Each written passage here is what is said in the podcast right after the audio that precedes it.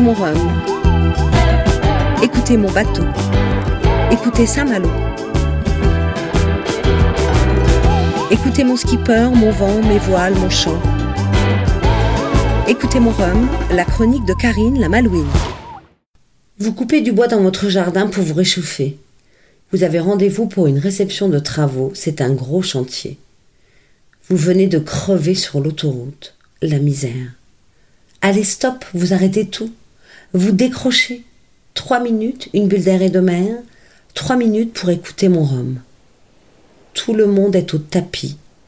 C'est l'hécatombe sur la route du rhum. Des ultimes, déjà deux sont HS, HC, hors service, hors circuit.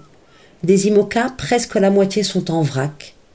Isabelle Josque a dématé, vraisemblablement à cause d'une extravagance de son pilote automatique et d'un virement de bord inopiné.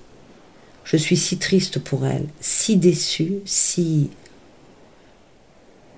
Mais bon, elle va bien. Là est le principal. Parmi les classes 40, on ne compte plus les avaries.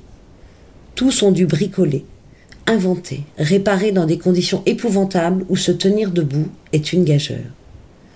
45 nœuds de vent sur un voilier, mais c'est la guerre. La guerre, la guerre. Le corps se met en mode survie. Une main pour soi, une main pour le bateau. Ne pas se faire mal surtout. Ne pas tomber. Ne pas se fracturer. Alors que tout vole. Alors que le mot stabilité ne fait plus partie de votre dictionnaire. Il a disparu ce mot. Vous les imaginez, les rafales de 45 nœuds de vent? Et regardez-les s'abattre à 80 km heure sur votre piscine et la vider en un clin d'œil. Vous les voyez, ces creux de 7 mètres? Des creux de presque 3 étages. Mon iridium sonne dans le vide. Personne ne me répond. Je ne veux surtout pas importuner, pas insister. Now that I know how to look to your eyes, I see somebody new over nights and seasons.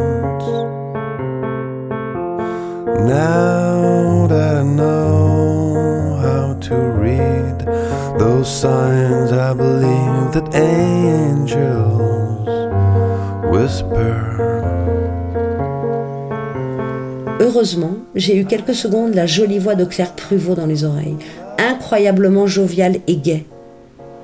Karine, euh, excuse-moi, mais je dois virer de bord là.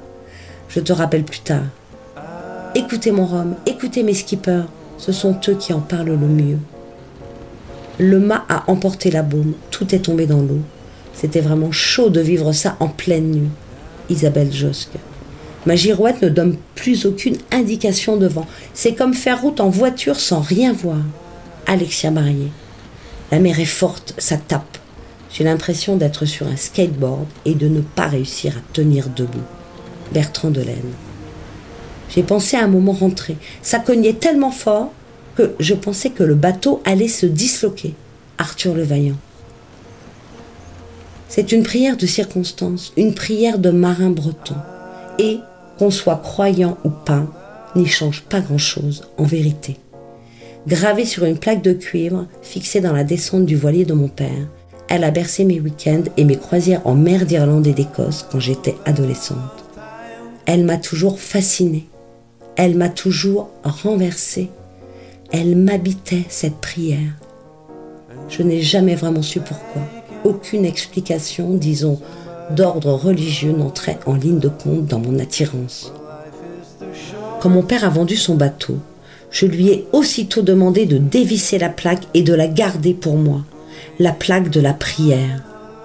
Ce que j'ignorais, c'est que ma fille de 15 ans lui avait réclamé la même chose, la même plaque, la même prière. Ce qu'elle invoque est donc intergénérationnel. Elle vous parlera peut-être comme elle parle à ma fille de 19 ans, comme elle me parle encore. C'est une prière pour des hommes dans la tempête, pour des marins dans la baston. Seulement 13 mots pour dire une implacable vérité. Écoutez mon skipper, écoutez mon vent, mes voiles, mon chant. Écoutez ma prière. Dieu, votre mer est si grande et mon bateau est si petit. Ayez pitié.